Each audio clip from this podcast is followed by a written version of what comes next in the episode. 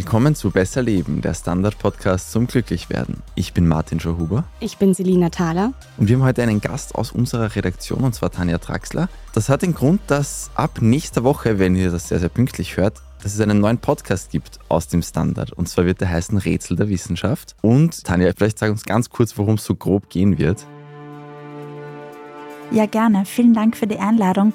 Bei unserem neuen Wissenschaftspodcast Rätsel der Wissenschaft geht es um große und kleine Mysterien im Universum. Also wir beleuchten verschiedene offene Fragen der Wissenschaft und sehen uns an, wo es außerirdisches Leben geben könnte, wieso wir es noch nicht gefunden haben, was wichtig ist beim Schlaf und was die Schlafforschung herausgefunden hat und andere Themen. Also wir werden uns teilweise wahrscheinlich ein bisschen überschneiden, aber das Könnte macht sein. ja nichts. Du bist ja auch sonst schon sehr lange in der Wissenschaftsredaktion tätig und hast dich auch kürzlich mit einer Studie beschäftigt, die recht große Wellen geschlagen hat. Das war eine, ich nenne es jetzt mal Glücksstudie. Und wir beschäftigen uns ja auch schon lange mit dem Glück und haben auch in unserer allerersten Folge die Frage gestellt, wie wird man eigentlich glücklich? Und jetzt ist diese neue Studie da und hast du jetzt endlich die Antwort darauf, wie wir alle glücklich werden? Ja, das fand ich ganz interessant, als ich mir diese Studie angesehen habe, weil glücklich sein sowas ist, wo man sich denkt, oder ich jedenfalls die Annahme hatte, dass es sehr subjektiv ist, was Menschen glücklich macht. Aber interessanterweise ist es so, dass die Wissenschaft eine ganz eindeutige Antwort darauf liefern kann, was Menschen glücklich macht. Und bei dieser längsten Studie zum Glücklichsein, der Harvard Study of Adult Development, die seit 1938, also seit über 80 Jahren an der Harvard University durchgeführt durchgeführt worden ist, gibt es eine ganz eindeutige Antwort, was uns Menschen glücklich macht. Und die deckt sich auch mit anderen internationalen Studien zum Thema. So, jetzt wollen wir natürlich alle wissen, was das ist, aber 80 Jahre, das klingt schon sehr, sehr, sehr lang. Wir jammern oft über Stichproben von 20 Leuten.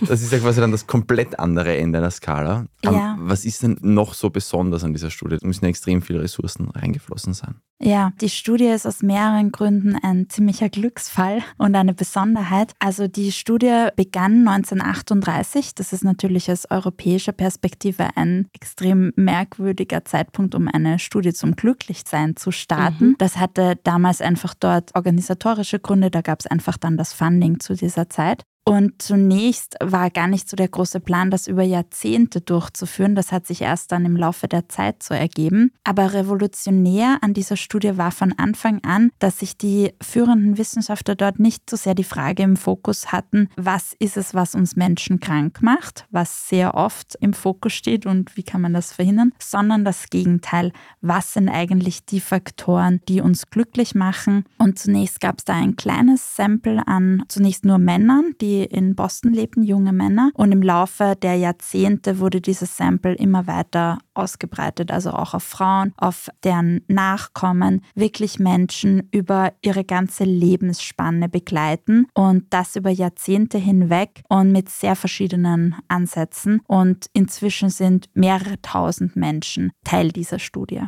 Jetzt hast du es ja schon sehr spannend gemacht, was die Antwort darauf angeht, was uns denn so glücklich macht. Was ist denn da rausgekommen bei der Studie?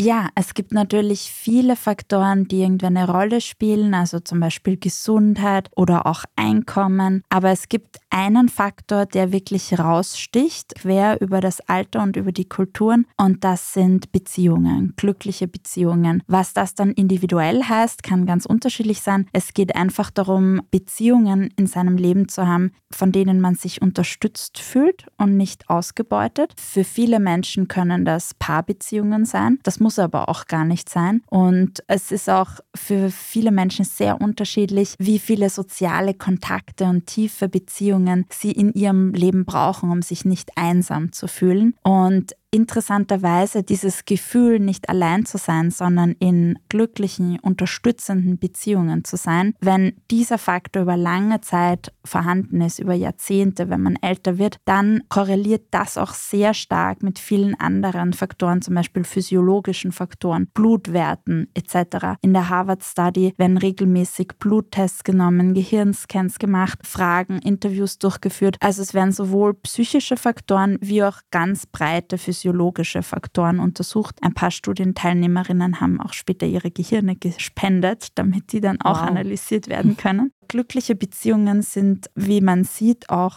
physiologisch gut fürs Herz zum mhm. Beispiel. Das hält gesund. Und das macht es einem dann ja wieder leichter, glücklich zu sein, wenn man eben nicht herzkrank wird. Ganz also, genau. Also Beziehungen als Wurzel allen Glücks und Unglücks wahrscheinlich dann im Umgekehrten. Ja, ganz wenn das nicht genau. Also zum Beispiel hat sich die Studie angesehen, ob es einen bestimmten Faktor geht. Wenn man sich Menschen ansieht, die 50 sind, gibt es einen bestimmten Faktor, der dann später, also diese Menschen werden dann begleitet, wenn sie 80 sind, wie es um ihren Glücklichkeitszustand aussieht. Und auch da hat man gesehen, bei 50-Jährigen ist weder das Gewicht noch die Sportlichkeit noch das Einkommen etc. der herausragende Faktor, sondern ob Menschen, die 50 sind, sagen, sie sind in einem glücklichen sozialen Umfeld. Das ist der entscheidende Faktor, dass sie später, wenn sie 80 sind, sagen werden, ich bin glücklich mit meinem Leben, ich blicke glücklich auf mein Leben zurück. Also jetzt ganz simpel gesagt, man kann sich das Glück weder kaufen noch irgendwie mit einem schönen Aussehen erreichen. Du hast jetzt 50-Jährige angesprochen. Was ich total interessant finde, ist, gibt es da Unterschiede, was junge und ältere Menschen angeht und ihre Vorstellung von Glück? Ja, total. Und das ist eben auch das Interessante an dieser Studie, weil Vorstellungen oder Ideen davon, was uns glücklich macht, die ändern sich ja auch im Laufe der Jahrzehnte. Und bei dieser Studie, weil es eben so eine Langzeituntersuchung ist, waren die Forschenden eben wirklich in der Lage, 20-Jährige zu fragen, was glaubt ihr, braucht ihr für ein glückliches Leben? Und dann, wenn diese Menschen 50 sind oder 60 oder 80, nochmal einzuchecken und zu fragen, was war es jetzt eigentlich wirklich?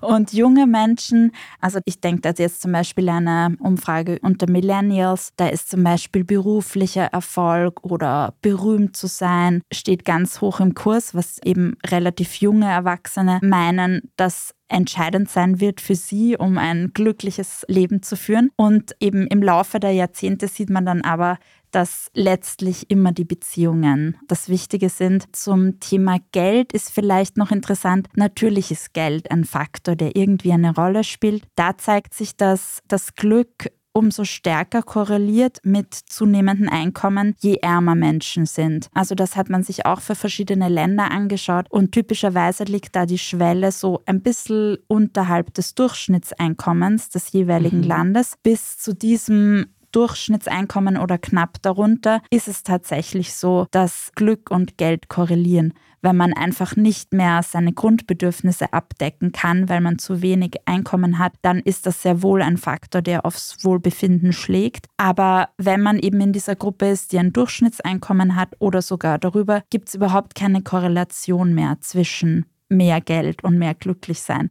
Es gibt auch Studien unter Lotteriegewinnern zum Beispiel, mhm dass das zwar für kurze Zeit einen positiven Einfluss hat, aber nach einem Jahr ist das völlig unkorreliert, also es ist völlig zufällig und hängt nicht mehr mit dem Einkommen oder mit dem Reichtum zusammen. Ich finde diese Haupterkenntnis spannend und auch jetzt ist es ein bisschen schlüssiger, wo du gesagt hast, dass schon auch eben die wirtschaftlichen Umstände eine Rolle spielen, weil es kam ja auch vor ein oder zwei Wochen wieder raus, dass die Finnen und Finninnen die glücklichsten sein sollen. Ich weiß jetzt ehrlich gesagt nicht, wie seriös diese Studie ist, aber das sind jetzt nicht Menschen, die ich als extrem beziehungsreich erlebt habe in den drei Malen, die ich dort war. Also kann man schon auch sagen, dass schon auch so der gesamtgesellschaftliche Wohlstand schon auch einmal eine große Rolle spielt, aber dass das auch ein Beleg wäre, dass eben manche Leute nicht so viele Beziehungen brauchen, sondern dass dann eben doch die drei, vier sehr guten reichen. Mhm, absolut, ja. Und dazu kommt auch, wie viele Beziehungen wir brauchen, um uns sozial eingebettet zu fühlen, ist eben individuell sehr verschieden und auch kulturell sehr verschieden.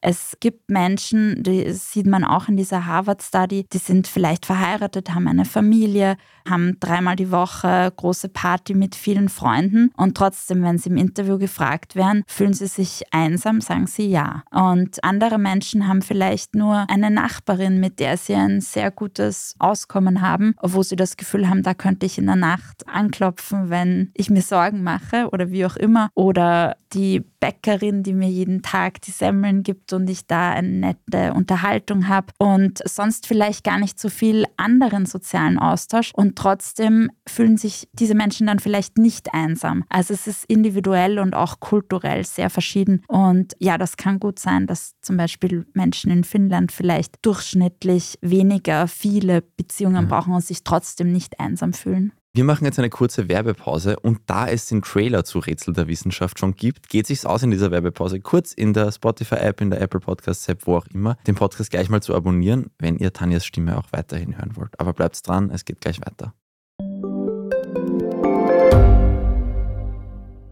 Gibt es außerirdisches Leben? Haben Tiere ein Bewusstsein? Können wir durch die Zeit reisen? Es gibt so viele große Fragen, die uns Menschen seit Jahrtausenden beschäftigen. Aber erst jetzt kann die Wissenschaft Antworten darauf liefern. Oder neue Rätsel entdecken. Ich bin Tanja Traxler. Und ich bin David Rennert. Im Standard-Podcast Rätsel der Wissenschaft gehen wir großen Fragen der Menschheit auf die Spur. Wir fragen Wissenschaftlerinnen, was in schwarzen Löchern passiert. Wo die Aliens bleiben. Und die Fusionskraftwerke. Und wo die Mathematik an ihre Grenzen stößt. Rätsel der Wissenschaft. Jeden Mittwoch eine neue Folge. Überall, wo es Podcasts gibt.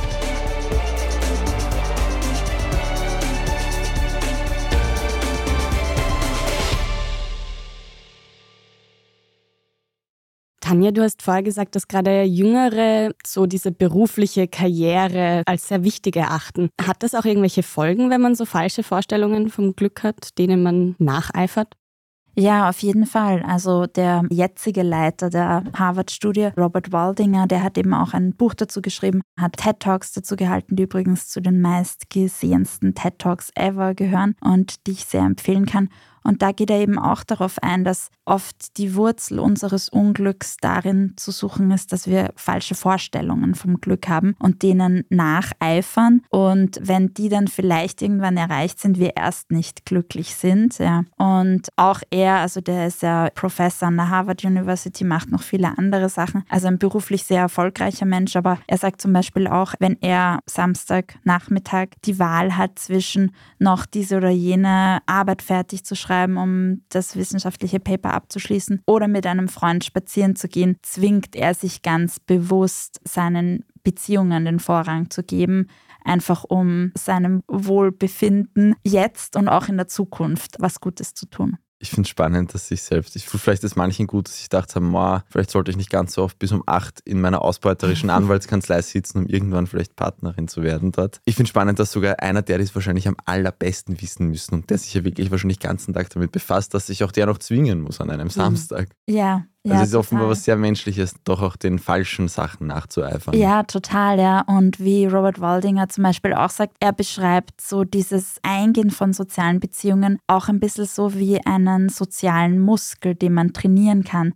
Zum Beispiel einfach Gespräche mit Fremden zu beginnen oder bei Freunden sich wieder zu melden, die man vielleicht Jahre oder Jahrzehnte nicht gehört hat. Das ist was, was uns allen Überwindung kostet. Das kostet auch einen Professor für Psychologie, der um die ganze Studienlage weiß, wie viel guten Input das eigentlich hat. Kostet das auch Überwindung, aber das ist eben auch was, was man trainieren kann, wie einen Muskel, den man trainiert. Und eben wenn man das schafft, mit zum Beispiel zufällig mit Leuten auf der Straße kurz eine schöne Konversation zu haben, das ist was, was dem ganzen Tag einen ganz anderen Drive geben kann. Auch dazu gibt es viele Studien zu, zum Beispiel Zufallsunterhaltungen beim Pendeln oder ähnlichem. Gibt es noch andere kleine Schritte, die man so im Alltag setzen kann, außer jetzt mehr mit Menschen zu sprechen? Im Prinzip ist es das, ja. Also diesen sozialen Muskel trainieren und sich auch fragen, was sind eigentlich die Menschen, von denen ich gerne mehr hätte in meinem Leben. In dem Buch The Good Life, was Waldinger gemeinsam mit seinem Stellvertreter Mark Schulz geschrieben hat, da machen sie auch die Mathematik. Also zum Beispiel, wenn man einen sehr guten Freund, sehr gute Freundin hat, die man aber nur einmal im Jahr sieht, weil man vielleicht auf unterschiedlichen Kontinenten lebt. Und wenn man die Mathematik macht, wie viel Lebenszeit Zeit man überhaupt noch mit diesen Menschen realistischerweise verbringen wird, das ist sehr erschreckend, wenn man das mit mhm. anderen mhm. Dingen vergleicht, weil oft nimmt man sich halt die Zeit nicht dafür, weil man sich denkt, nein, ich habe jetzt nicht die Zeit und ich muss nur dieses oder jenes machen. Aber wenn man sich eben wirklich mal ausrechnet, wie viel Zeit man tatsächlich qualitativ mit Freunden oder Partnerin, Familie, wem auch immer verbringt und wie viel Zeit man in andere Dinge steckt, dann lohnt sich vielleicht schon ein bisschen umzustrukturieren. Ja. Mhm. Das ist tatsächlich, was ich glaube, irgendeiner der ganz großen US-Podcaster hat das vor nicht allzu langer Zeit propagiert. Und ich finde schon, dass einem das bei genau diesen, sich dann mal aufzuraffen und sei das mal sich aufzuraffen, das Handy wegzulegen oder sich aufzuraffen, wohin zu fahren und jemanden zu treffen, dass das schon hilft, finde ich, wenn man sich das wirklich einfach so klar vor Augen führt. Und das muss ja nicht nur zwingend sein, wie viel bleibt mir, es kann auch sein, wie viel bleibt mir quasi noch in meiner Lebenszeit in diesem Setting. Also zum Beispiel, wie lang sind meine Nichten und Neffen noch lieb, bevor es irgendwelche Teenager gefasst sackeln werden. Und wie oft werde ich sie da noch sehen, quasi, dass man es auch über diese Schiene vielleicht denkt. Ich kann mir auch vorstellen, dass es dann eben so eine Motivation sein kann oder eben vielleicht auch so ein innerlicher Stress, weil man sich denkt, ui, ich habe wirklich eigentlich nur sehr wenig Zeit mit diesen Menschen. Kann es denn noch irgendwann zu spät sein mit dem Glücklichwerden? Nein. Zum Glück. Das kommt auch in der Studie sehr gut raus und da gibt es viele Beispiele, wo wirklich Menschen bis 70, 75, 80 sich ihr Leben lang sehr isoliert fühlen, vielleicht in einer schlechten Beziehung sind und Waldinger und Schulz das dann auch wirklich anhand von konkreten Personen, die sind natürlich anonymisiert, aber das sind wirkliche Lebensgeschichten beschreiben, wo sich ein 75-jähriger Mann nochmal aufrafft, ein Abo in einem Fitnessstudio macht, dort die Freunde seines Lebens findet und ab dem Tag ein glückliches Leben führt und ab dem Tag in jedem Interview sagt, er ist jetzt glücklich und davor einfach jahrzehntelang sich isoliert und einsam und nutzlos gefühlt hat. Ja. Also es ist nie zu spät zum mhm. Glücklichsein. Es ist nie zu spät, erfolgreiche Beziehungen einzugehen. Es ist sicher mit einem gewissen Alter für vieles andere zu spät, aber für das, was fürs Glücklichsein am allerentscheidendsten ist, ist es nie zu spät. Also ich kenne sowas auch aus meinem Umfeld. Es kann ja auch wirklich extrem schnell gehen. Du bist ja wirklich in dem Moment glücklich, wo du halt diese Quelle des Glücks dann hast. Und nicht, du musst dann noch drei Wochen die Einsamkeit abarbeiten quasi. Nein, es auf einmal ist gut. Das ist ja auch was Befreiendes vielleicht. Ja, Für viele, total, denen es gerade nicht so gut geht. Hm. Hat dich irgendwas überrascht an den Studienergebnissen, das du jetzt noch nicht angesprochen hast?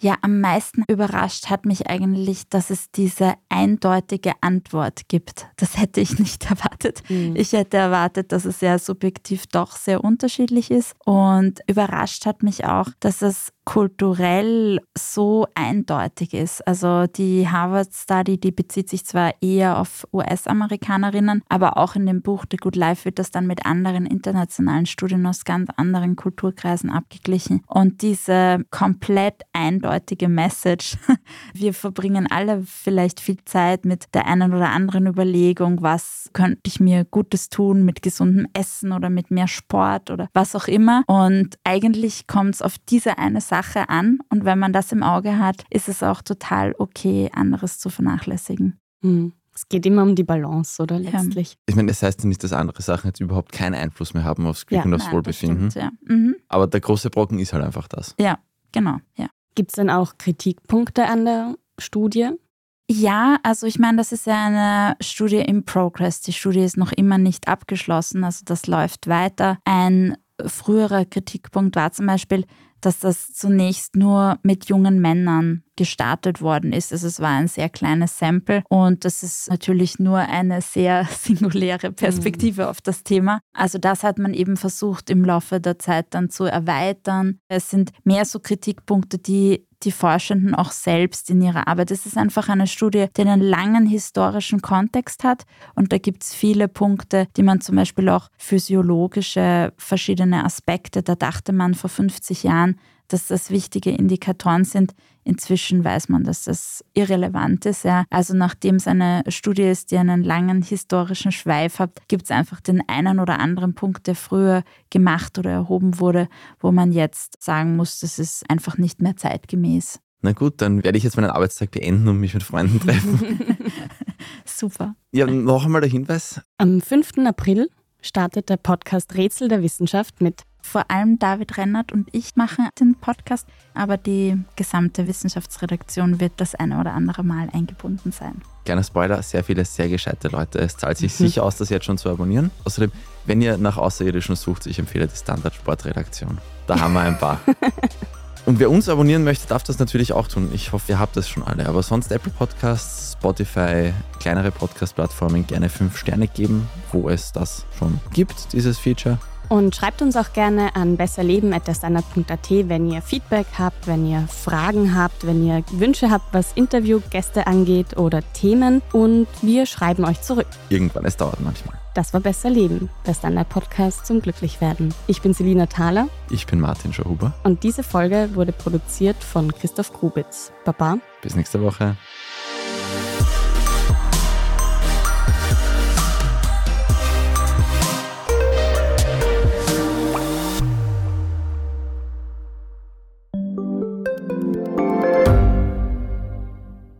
Ich bin Doris Prisching. Und ich bin Michael Steingruber. Und gemeinsam sind wir Serienreif. Das ist der Standard-Podcast über die spannende Welt der Serien. Genau, bei uns erfahren Sie faszinierende Details über House of the Dragon und die Ringe der Macht. Und restlos alles über satanische Spiele in Stranger Things. Wir widmen uns Seriengrößen von Obi-Wan Kenobi bis zu RuPaul. Und zerlegen die neueste Marvel-Serie. Wenn nötig. Serienreif, euer Streaming-Podcast jeden zweiten Donnerstag eine neue Folge.